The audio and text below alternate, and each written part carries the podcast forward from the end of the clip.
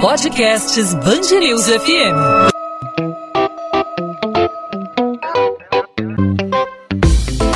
Dois às 20, com Maurício Bastos e Luana Bernardes. Na praia, um aviso. A Defesa Civil Estadual pede à população que evite aglomerações nas praias.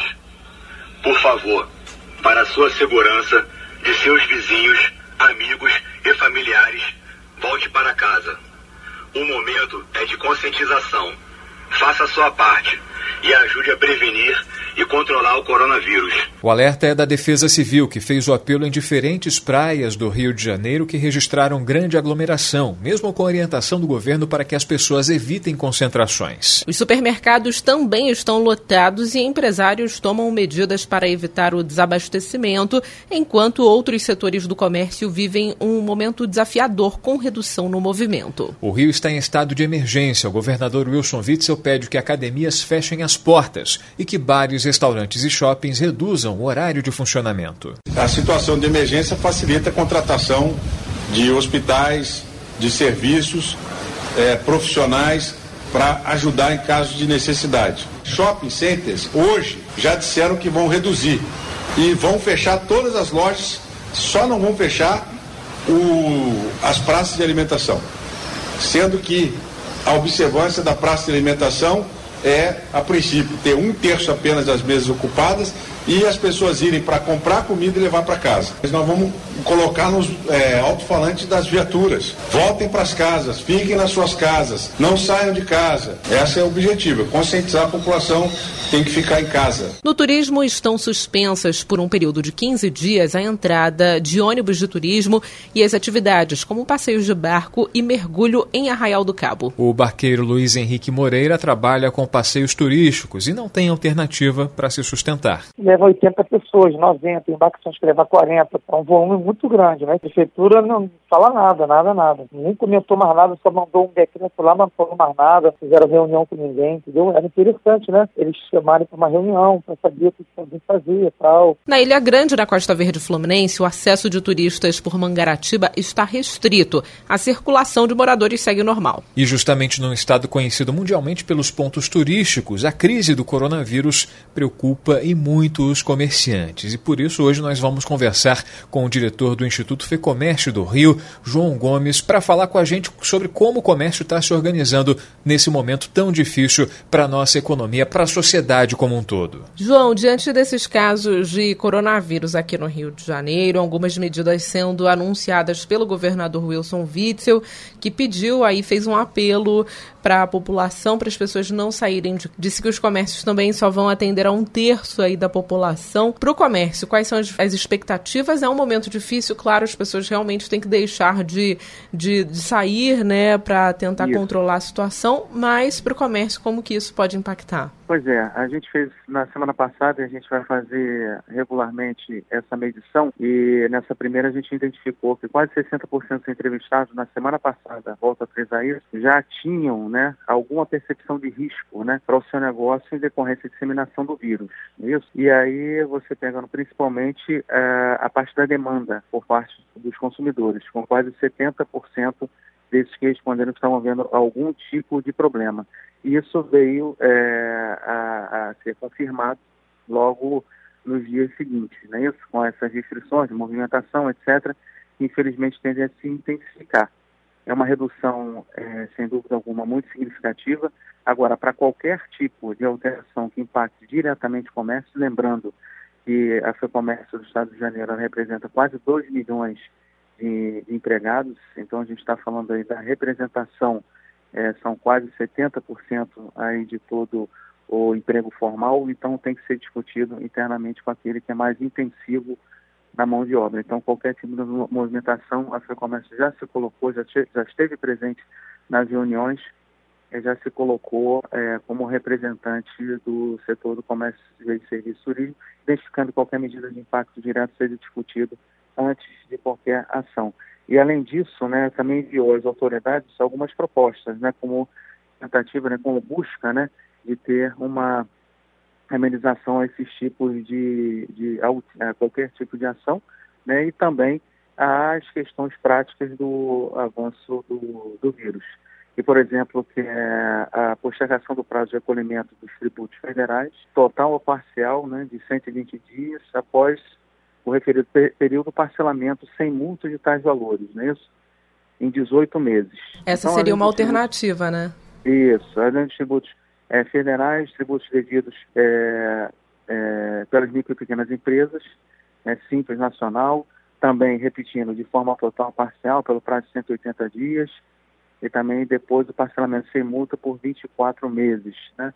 E por aí vai, né? E concernendo a necessidade de tratamento diferenciado a essas empresas previsto no artigo 179 da Constituição Federal. Então, isso tudo foi um material é, montado pela FEComércio com apoio do seu jurídico e já foi enviado para as autoridades. Isso foi uma parte e tem outras também, outros pedidos, a desoneração de todos os tributos incidentes sobre folha de pagamento no prazo de 90 dias e por aí vai. Então já tem uma ação direta, institucional, com o governo estadual, também prevendo ações é, é, é que envolvam tributos é, federais e internamente também sendo feito um trabalho, né, seguindo as orientações do Ministério da Saúde, em que o sistema, aí falamos de FEComércio, FEST, ANAC e FEC, reforça né, é, que as pessoas que estão no grupo de risco deve, devem trabalhar de casa, seguindo as orientações do Ministério da Saúde. Aí entra gestantes, maiores de 60 anos, funcionários com doença pulmonar obstrutiva crônica, funcionários que chegam de viagem exterior,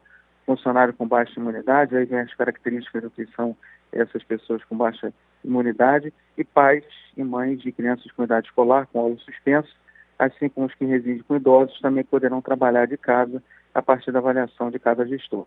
Então, você vê uma movimentação interna, né, para dentro de casa, externa, olhando as necessidades dos nossos colaboradores, e externa, olhando uh, uh, as dores, aí, sem dúvida alguma, também dos empresários do setor que a FEComércio representa. João Gomes, a FEComércio do Rio já tem algum balanço do prejuízo do comércio, prejuízo do setor produtivo no estado do Rio de Janeiro nessa semana que passou? E existe também alguma estimativa do que pode vir a acontecer é, nos próximos dias? A gente foi exatamente fazendo a pesquisa antes dessa intensificação né, de qualquer tipo de medida restritiva. Então, a gente já viu ali uma preocupação e agora nós vamos retornar nessa semana para ver os impactos após essas medidas restritivas. Aí depois, semana que vem, a mesma coisa, buscando um olhar né, de continuidade, né, até que a, a situação seja amenizada e a gente, se Deus quiser, consiga ver uma reversão. Mas primeiro a avaliação do impacto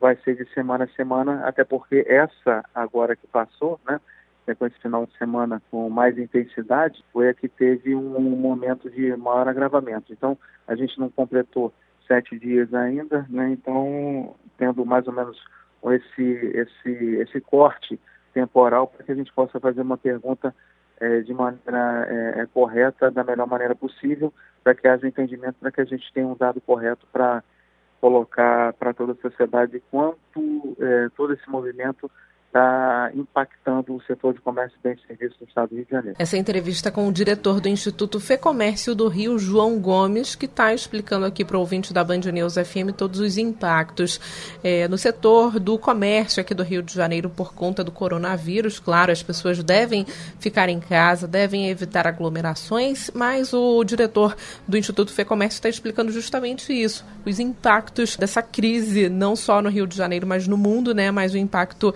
efetivo efetivamente no Rio de Janeiro dessa crise. João Gomes, eu queria que você falasse também sobre a Páscoa, né? Estamos chegando aí em um período que o comércio comemora muito normalmente, que as vendas aumentam, principalmente no setor é, de chocolate, né? Quais são as expectativas para esse ano? Vocês já pensam numa Páscoa um pouco mais amarga? Difícil prever. A gente não tem nenhum dado histórico, nenhum tipo de previsão que seja é, isenta né, de qualquer tipo de achismo. Então a gente vai avaliar, a gente está com a perspectiva sim de ir a campo junto ao consumidor para prever a intenção em relação à, à compra desta data comemorativa, mas por enquanto a gente está focado em fazer a avaliação com empresários dos impactos derivados dessa crise como você bem lembrou, é mundial.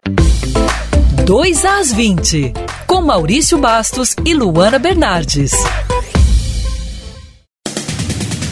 O coronavírus ainda é assunto. A Prefeitura do Rio não descarta a possibilidade de utilizar o Rio Centro como hospital de campanha em caso de um avanço da pandemia no município. Segundo o secretário de Ordem Pública, Gutenberg Fonseca, conversas já estão sendo feitas com o Comando Militar do Leste, que já colocou à disposição da cidade a estrutura do Exército. E escolas da rede pública que julgarem ser possível ministrar à distância as atividades aos alunos podem adotar a medida para substituir a antecipação das férias decretada pelo governador do Rio. De acordo com Wilson Witzel, as unidades têm autonomia para optar pelo ensino online. As aulas estão suspensas pelos próximos 15 dias, a contar desta segunda-feira. Seguindo a mesma orientação, colégios da rede municipal também suspenderam as atividades, com exceção dos refeitórios, que funcionam de 11 da manhã a 1 da tarde para servir almoço aos alunos carentes. A Federação de Futebol do Rio suspendeu por 15 dias o Campeonato Carioca devido à pandemia do novo coronavírus. A decisão vale a partir desta terça.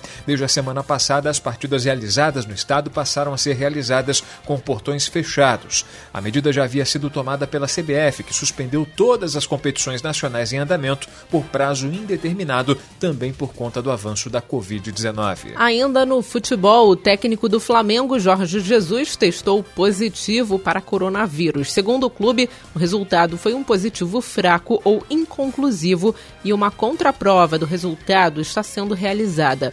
O Mister, que tem 65 anos, está sob os cuidados do Departamento Médico do Fla e apresenta quadro de saúde estável. Jogadores, funcionários e outros integrantes da comissão técnica testaram negativo para a Covid-19. Os treinos no rubro-negro estão suspensos por ao menos uma semana. 2 às 20. Ponto final em mais essa edição do 2 às 20, o podcast da Band News FM com os principais destaques do noticiário na nossa cidade, no nosso estado, como não poderia deixar de ser. O assunto foi coronavírus e certamente será durante os próximos dias, as próximas semanas, né, Luana? Com certeza, Maurício. A cobertura completa, tirando todas as dúvidas de você, ouvinte, não só na programação da Band News FM, mas também aqui no podcast 2 às 20. E Maurício, finalmente você está de volta. Senti muito a sua falta aí nesses dias que você esteve afastado no departamento médico. Seja bem-vindo. Obrigado, Luana. Tava de ouvido ligado sempre no podcast 2 às 20, acompanhando o trabalho da Luana e também da equipe da Band News FM, prestando serviço sempre ao lado do ouvinte. A gente está de volta depois aí de um confinamento. Enfim, não né? foi coronavírus. Não, não foi coronavírus. foi apenas uma suspeita, foram apenas sintomas de sarampo, mas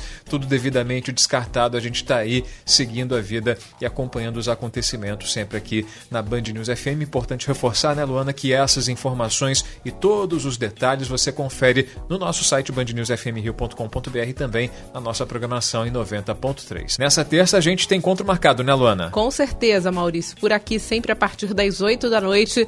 Podcast 2 às 20 disponível nas principais plataformas de streaming e também no nosso site bandnewsfmrio.com.br. É isso aí, tchau, tchau.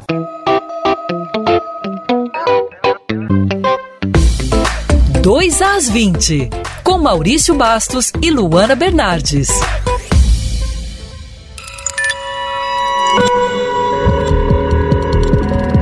Podcasts Band News FM.